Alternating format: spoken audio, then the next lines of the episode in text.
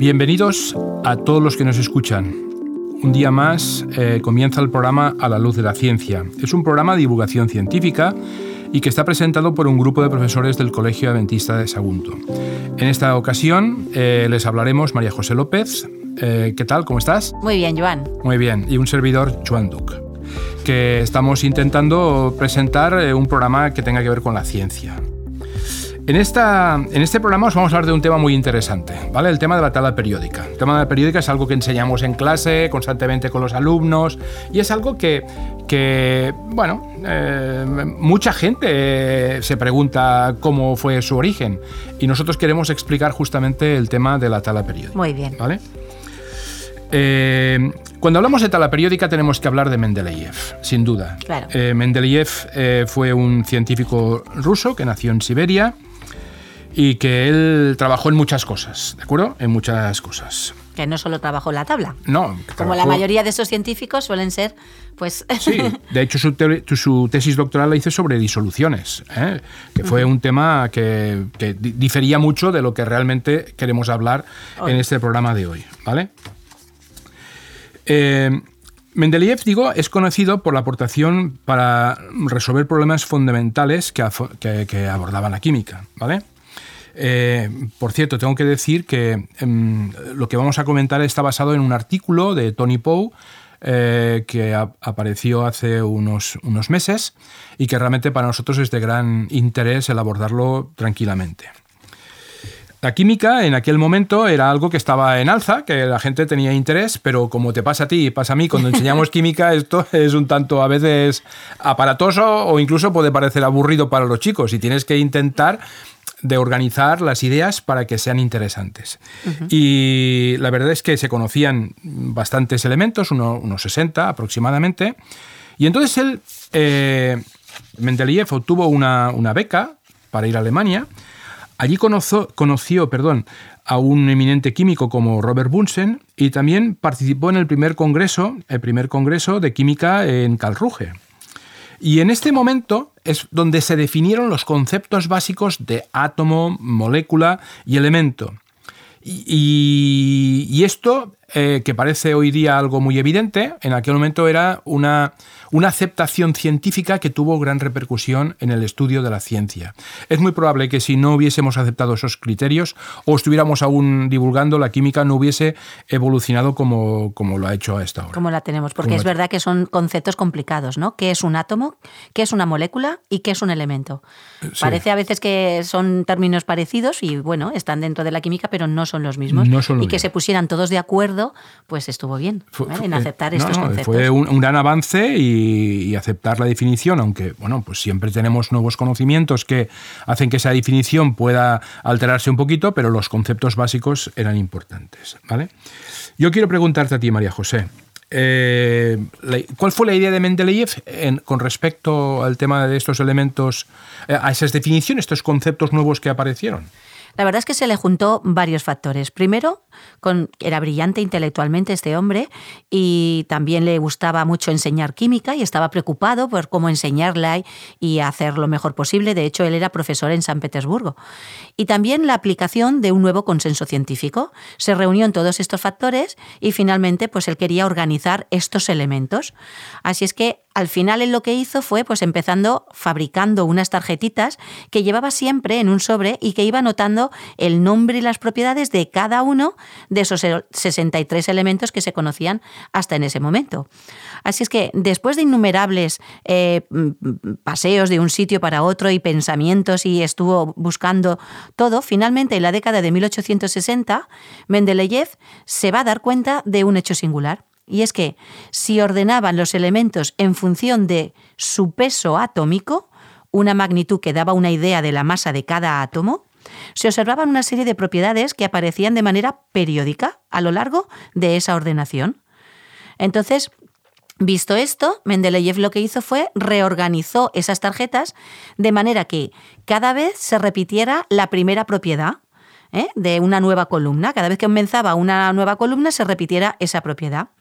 Estos resultados finalmente se presentaron en 1869 y más o menos pues, vemos que hace unos 150 años. Esta tabla no era la primera que se proponía, ni tenía ni siquiera la misma forma que tenemos la, hoy en día la tabla periódica. De hecho, antes de Mendeleev, ya habían habido otras propuestas, no fue el autor que inició este concepto y que acabó finalmente entendiéndolo todo. Pero es verdad que ninguna de las tablas anteriores, anteriores a Mendeleev tenían un criterio tan acertado. Así es que a medida que iba pasando el tiempo, la tabla de Mendeleev se iría modificando hasta finalmente tener esa estructura actual que hoy le llamamos tabla periódica y que prácticamente, pues bueno, apareció finalmente hasta el siglo XX, después de su muerte, que es este término posterior a él. No, y, la, verdad es que el, concepto de, de, periódica eh, es muy interesante, digamos, debatirlo, porque lo que él hizo, como tú bien has dicho, es justamente ordenarlos, ordenarlos en, en, columnas y en, periodos y que representaban diferentes propiedades. Por lo tanto, eh, que un elemento esté en, el, digamos, en la columna 1, que es lo que se llaman los alcalinos, pues tienen propiedades más o menos parecidas, ¿vale? Y eso, pues, eh, tuvo una gran repercusión porque las propiedades físicas y químicas de esos elementos pues eh, que estaban en una, en una, misma columna tenía, eh, eh, eran algo que, se parecía entre ellos. Que no fue una columna, una tabla tampoco hecha así, y periódica, pues es importante que van viendo. ¿no? Entonces, según Nora Ventosa, pues es una investigadora del Instituto de Ciencias de los Materiales de Barcelona, entonces ella lo que dice es que el descubrimiento de Mendeleev es importante. Primero porque establece una relación entre los diversos elementos que constituyen cualquier objeto de nuestra Tierra y como pasa a veces con muchas ideas nuevas, eh, la comunidad científica pues no valoró en ese momento la propuesta de Mendeleev hasta el cabo de unos años. Y bueno, eh, finalmente comenzó a hacerlo sobre todo pues porque vio que era una buena idea científica, aparte de tener la capacidad de explicar mejor eh, lo que se sabía sobre los elementos conocidos, también podía hacerse predicciones y es que en la nueva estructura de la tabla, Mendeleev descubrió algunos huecos, algunos vacíos, que él llegó pues a poner ahí un interrogante en ese hueco y se aventuró incluso a decir que los elementos que ocupaban ese hueco mm, pues todavía no se habían descubierto y tenía unas características definidas. Eh, esto, esto que estamos diciendo, eh, supongo que tenía que tener una gran repercusión, porque el llegar a decir, mira, eh, aquí falta un elemento, yo no sé cuál es, pero la verdad es que es así. Por ejemplo, lo que tú estabas mencionando, ¿no? Al lado del aluminio, del aluminio había un hueco, pero ¿a quién, ¿A quién correspondía? ¿a quién correspondía ¿no? Sí, porque, por ejemplo, él dijo esto del aluminio, que tenía a lo mejor una masa atómica de 68 con unas características, y él dijo, bueno, pues aquí, debajo del aluminio, debería de haber ese otro elemento con otras características, pero no lo encuentro, entonces no lo hemos descubierto. Claro, yo me imagino que en esa época la comunidad científica debió de decir, eh, mira, o nos lo demuestras o... Te lo estás inventando, ¿no? La fe es importante, pero en este caso no lo tienes que demostrar. No, pero él fue valiente en ese aspecto es decir, él no sabía que estaba, pero que allí faltaba algo. Sin embargo, seis años más tarde se descubrió el elemento que le estaba diciendo, que le hemos llamado hoy el galio, y que tiene una masa atómica, pues si el aluminio era de 68, este era 69,7. Es decir, tiene unas características que prácticamente es lo que él estaba viendo y finalmente estaba allí. Y no solo con el galio, lo mismo pasó con otros elementos, con el escandio, el germanio, el tecnecio, que finalmente hasta tuvieron que pasar 30 años después de la muerte de Mendeleev para que se Así es que en realidad estamos viendo que este autor fue importante y tenía, él tenía las cosas como muy claras. Y fijaros que si no hemos descubierto todavía esos elementos, los predijo y acertó. Sí, sí, no, la verdad es que es interesante. ¿Qué es esto de la tabla periódica, Joan? ¿Qué es la tabla periódica? Bueno, eh, la tabla periódica es, posiblemente podríamos decir que es una manera sintética de representar de una forma muy visual los diferentes, eh, digamos, elementos que constituyen la materia que está a nuestro alrededor. todos los elementos que están en la tabla periódica, eh, que están, perdón, eh, en el sistema planetario, están allí agrupados de una manera ordenada. Están catalogados de forma ordenada y eso es importante. Eh, bueno, hay muchas definiciones, pero lo importante es que eh, algunos científicos, como por ejemplo Nieto Galán, decía que esa ordenación de los elementos en la tabla periódica dio una identidad a la química y a los químicos en relación eh, con otros científicos del siglo XIX como eran los físicos. ¿eh? es decir, que le dio una, un peso específico muy importante a la química el ordenar esos elementos de una manera muy concreta. Mm. Es una contribución genuina justamente de la química a esta filosofía natural y a la composición de la materia. Eh, la química eh, ha ido evolucionando poquito a poco, pero hay puntos donde ha habido un gran avance eh, al respecto de lo que estamos comentando. Y la tabla periódica fue un avance muy fuerte en el tema de la química. Actualmente se ha convertido en, un icono cultural donde aparecían un montón de, de pósters, de camisetas, de corbatas, de tazas, en fin, se como cuando hay un nuevo descubrimiento, ¿no? Pues todos vamos hay de todo. promocionándolo. Y como dato curioso, simplemente decirte que que la, tabla periódica más grande que se encuentra, digamos, eh, eh, en una pared está la Facultad de Química eh, de Murcia, que ocupa 150 metros cuadrados. Piensa que son 15 por 10 o algo así parecido, pero que es muy grande al respecto. Que es enorme. ¿Y la más pequeña? ¿Sabes dónde está la tabla periódica pues más pequeña? No, no.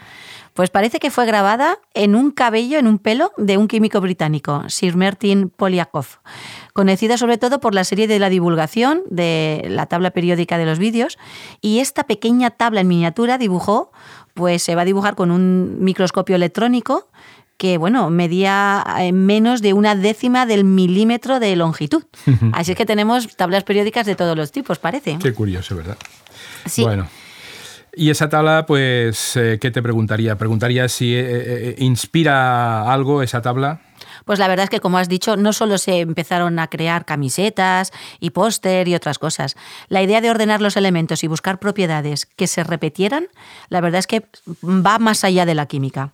Así es que podemos ver que finalmente, pues bueno, hay una autora, Silvia Simón, que es la directora de la Cátedra de Cultura Científica y Comunicación Digital de la Universidad de Girona, que habla un poquito de que esta tabla ha trascendido y que finalmente ha sido inspirador para otros casos. Entonces, aparte de organizar elementos más o menos curiosos, la estructura de la tabla también ha inspirado obras de arte.